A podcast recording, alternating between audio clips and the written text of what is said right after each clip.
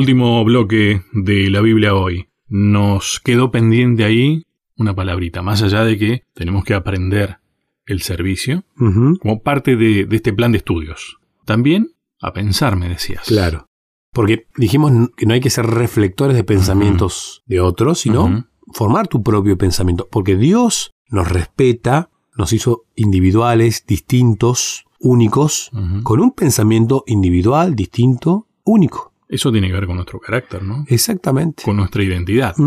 Y otra frase que tengo remarcada acá en este libro, que es el libro de Gordon Wietz, que es un libro auxiliar de esta guía, el propósito de la educación no ha de ser únicamente conseguir un trabajo y convertirse en parte de un engranaje en una economía. O sea, no es que te enseñamos a trabajar y bueno, listo, entraste a trabajar en la fábrica y ya está, listo, cumplimos con la educación. No, no, no, no, no. No, no, no es así. Ese no es el fin de la educación de enseñarte a ser veterinario, listo, que ponete tu consultorio, tenés tus pacientes.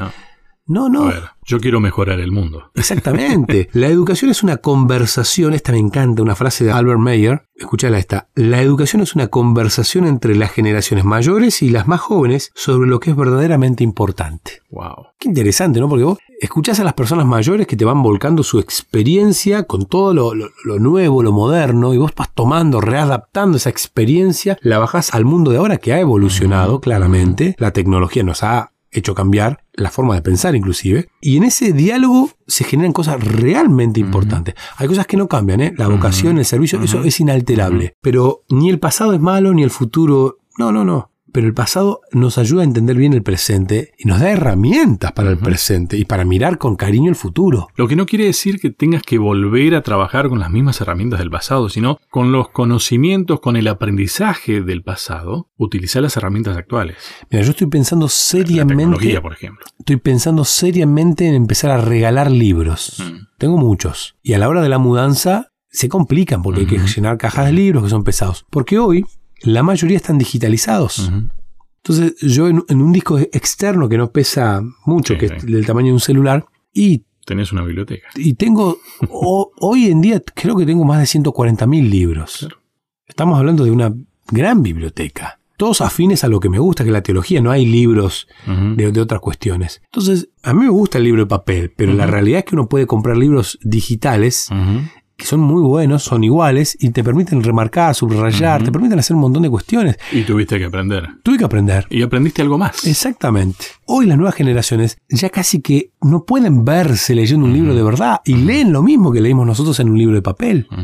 Ah, mi hijo aprendió a leer con la tablet, con jueguitos que le ayudaban con las letras, y para mí eso era, yo hacía tarjetitas para identificar las letras. O aprender, bueno, el año pasado, el anterior, que estudié griego, y vos me tuviste que, soportar en ese periodo. No, era altamente disfrutable. Eh, yo lo hacía con una aplicación, y con esa aplicación aprendí griego. Hacíamos esta definición de educación. Exactamente. Los conocimientos viejos con... Con los nuevos. el conocimiento era el mismo, cambiaban los métodos. Entonces, esa es la manera de formar pensadores que la persona grande no tenga problema en darle lugar al más joven, porque no estás perdiendo un lugar vos. Yo creo que hay que encontrar ese punto de equilibrio. Esa es otra palabra que me parece que con la que Dios está totalmente de, acuerdo, ¿no? Que esto tiene que tener un equilibrio. A ver, al chico joven no le va a hacer mal tener un libro de papel en la mano. No, claro que no. Y estaría bueno que lo tenga. Lo que no podemos pretender es que sea eso y nada más, porque nosotros, nuestra generación, nos formamos así.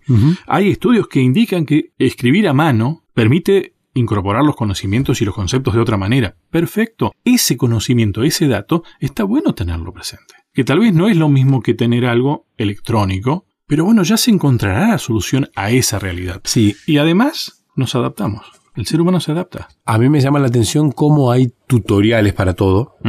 Y hay algunos videos que están realmente muy bien hechos. Yo he aprendido muchas cuestiones de historia mirando videos instructivos donde me van mostrando los sucesos. A mí, ¿eh? en mi mente, me, es mucho más fácil estudiarlo. Lo puedo leer en un libro, pero además de leerlo en el libro, cuando lo veo en este material casi interactivo, wow, me queda mucho más grabado. Y aparte también tiene que ver con la personalidad de cada uno. Con la individualidad. Con la individualidad, tal cual. Y el trabajo es esto. El trabajo es individual. Elena de Juárez, una escritora sumamente conocida, dijo, la ignorancia no es aceptable para Dios. Wow. La ignorancia no es aceptable para Dios y es desfavorable para la ejecución de su obra. Esto se encuentra en el libro La conducción del niño, página 144. Y ella también dijo, la ignorancia es inadmisible cuando se puede obtener luz y conocimiento. Eso lo dice en un manuscrito, en el tomo 11 de unos manuscritos que todavía no están traducidos completamente al español. Acá tengo la fecha y, dónde está. Está en el, en el centro Hawaii de Estados Unidos. Pensemos esto en el contexto en el que estamos hoy día. Pensemos al comienzo de año cómo estábamos. Qué ignorantes que éramos. Sí, respecto a un montón de cuestiones. Pero que no nos quedó otra que aprender y adaptarnos a, a esta forma de comunicarnos, por ejemplo, de estar presentes desde la tecnología. Pero en realidad en ese momento éramos ignorantes. Completamente. A mí me gusta la tecnología, me creo una persona moderna porque manejo muchas aplicaciones, pero no conocía Zoom. Y de hecho cuando lo conocí, creo que ya lo conocía 60% del mundo a mi, alrededor. Y la reunión es por Zoom. Yo digo, ¿qué es Zoom? No sabía lo que era Zoom. Y ya veía que todo el mundo sabía lo que era Zoom. Y no conocía esa plataforma. Y si te rodeas con gente joven, Sí, sí, sí. Eso es lo bueno, ¿no? saber ayudar. O sea, a ver, ¿cuántos nietos han tenido que acompañar a los abuelos a ir al cajero electrónico para poder realizar una operación bancaria? Eso es educación. Seguimos hablando de la educación y el trabajo, ¿no? Del disfrute del trabajo, estamos hablando de formar pensadores para generar buenos trabajadores, ¿no? Aquel, el trabajador que piensa individualmente es mucho más feliz que aquel que simplemente va tomando las ideas que vienen desde arriba, desde abajo, desde los costados, pero que no son de él. A ver, yo lo que pienso es, si Cristo, siendo Dios, murió en la cruz para salvarnos y defendió nuestra libertad, ¿por qué yo la voy a regalar? Además, ese trabajo fue idea de Él. Sí. ¿Pero por qué voy a regalar esa libertad que Dios, con su sangre, me compró? ¿Por qué me voy a dejar adoctrinar por alguien sin pensarlo? Bueno, me dijeron esto, lo hago. Si Dios murió en la cruz para que yo sea libre, para que tenga la posibilidad de evaluarlo, Dios no te quiere convencer de nada. Me encanta esta frase, ¿no? El evangelismo no es convencer a nadie, es compartir. Sí, totalmente. Sebastián, quedó una palabrita también ahí flotando. Excelencia. Las cosas hay que hacerlas bien, ¿no? Sí, sí, si no, no, si no, no la hagamos. Digo, porque así como como decía la frase que, de Elena de Guay, que no admite la, la, ignorancia, no es aceptable para Dios y es desfavorable para la ejecución de su obra. Bien. Bueno, el saber hacer, que dejar de ser ignorantes, incluye el hacer las cosas de la mejor manera. Es que un trabajo mal hecho es doble trabajo. Uy, sí, ni me hables. Me gustó una expresión breve, atención al detalle. No digo que casi definición de excelencia, pero... ¿Y eso se educa también, Lucho? Se aprende y se busca. Preparar este programa me lleva tiempo. a mí también. Bueno, gracias a Dios tengo que decir que le presto atención al detalle, porque yo quiero que esto salga bien. Y así todo sé que se puede hacer mejor todavía.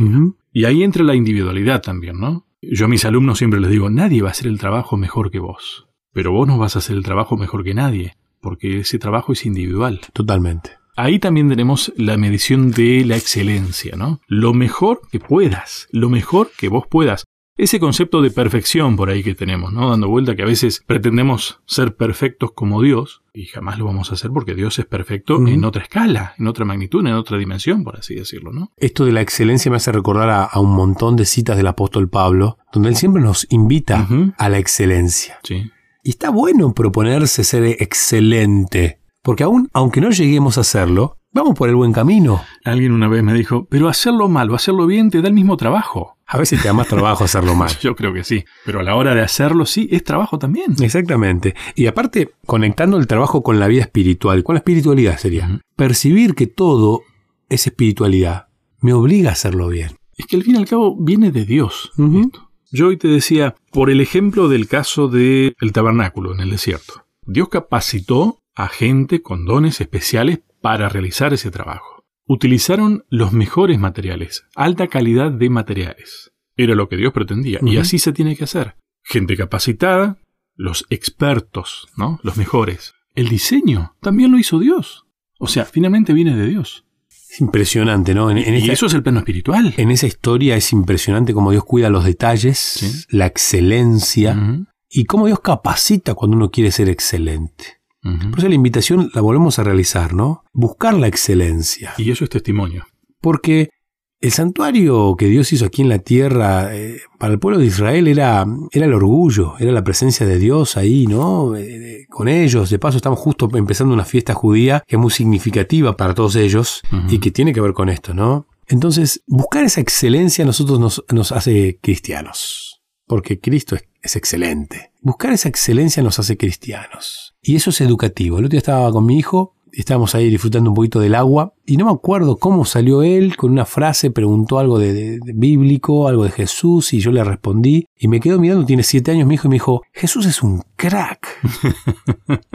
y si bien la palabra crack a una generación no le parece una palabra que podría acompañar a, Jesús. al sujeto Jesús, pero hay otra generación Que, que, sí le, parece muy lindo y le, da y con el mayor de los respetos para Dios, porque Jesús es Dios, mi, hijo lo que estaba expresando era, Jesús es, todo, es lo máximo. Y uno dice, wow, tan mal no estoy haciendo las cosas como padre para que mi hijo llegue a esta conclusión. Todo es educativo. Y el trabajo de ser padre también es un trabajo. Y esa es, de alguna manera, la mejor paga. Exactamente. En eso quería concluir. El trabajo no tiene que ver con el sueldo, no tiene que ver con el horario este que mm. cumplimos. El trabajo tiene que ver con la vida misma. El trabajo es vida. Y ser alegre, ser feliz en la vida, tiene mucho que ver con esto, ¿no? Con respetar tu individualidad, con la observancia de tu individualidad, con el buscar el don que Dios te dio, el llamado que Dios te hizo para lo que sea, respetarlo, no negarlo y lo vas a disfrutar y vas a ser feliz aquí en la tierra. Y de hecho, hasta vas a continuar en el cielo con ese mismo llamado que Dios te hizo aquí. La satisfacción de la misión cumplida. Totalmente. En el verdadero sentido de las palabras. ¿Próximo encuentro? no nos quedan muchos de estos temas. No, nos quedan dos temas nada más, si no me equivoco, y, y el próximo lleva por título El sábado. ¿Cómo experimentar y vivir el carácter de Dios?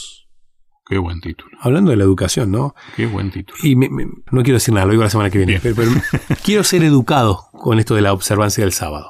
Gracias, Sebastián. No, por favor. A cada uno de ustedes muchas gracias y hasta un próximo encuentro.